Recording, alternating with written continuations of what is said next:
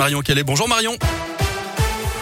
Bonjour à tous. 66 000 personnes ont reçu leur première injection de vaccin anti-Covid hier. C'est un record depuis le mois d'octobre. C'est en tout cas l'annonce du ministre de la Santé, Olivier Véran, le ministre qui y voit un lien avec les propos controversés d'Emmanuel Macron. Le chef de l'État déclarait qu'il voulait emmerder les non-vaccinés jusqu'au bout. En attendant, le passe vaccinal lui a été adopté ce matin par l'Assemblée nationale en première lecture. Un texte validé par 214 voix contre 93. L'examen du projet de loi qui a pris beaucoup de retard après deux interruptions de séance en trois jours.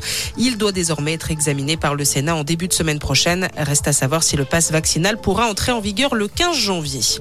Un couvre-feu en Guadeloupe, l'archipel qui fait face à un rebond de l'épidémie. La mesure valable pour trois semaines débute dès 22 heures, un délai ramené à 20 heures s'il n'y a pas de recul de contamination. Et l'Italie durcit ses restrictions. La vaccination est désormais obligatoire pour les personnes âgées de plus de 50 ans. 28 millions d'Italiens sont concernés. Dans le reste de l'actualité, une enquête préliminaire ouverte contre Pierre Ménès, une information de nos confrères de BFM TV. L'ancien animateur de Canal Plus est accusé d'harcèlement sexuel quand il travaillait sur la chaîne cryptée. Des dizaines de personnes tuées au Kazakhstan. Le pays est secoué depuis dimanche par une vague de manifestations contre la hausse des prix du gaz. Des manifestants qui ont tenté cette nuit de s'emparer de bâtiments administratifs. La police a ouvert le feu.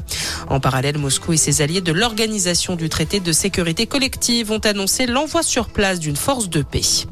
Et Novak Djokovic va-t-il être privé d'Open d'Australie? Les autorités australiennes ont annulé le visa du tennisman, le numéro 1 mondial qui a l'obligation de quitter le pays. Novak Djokovic a fait appel. Il a en effet déposé un recours contre cette décision.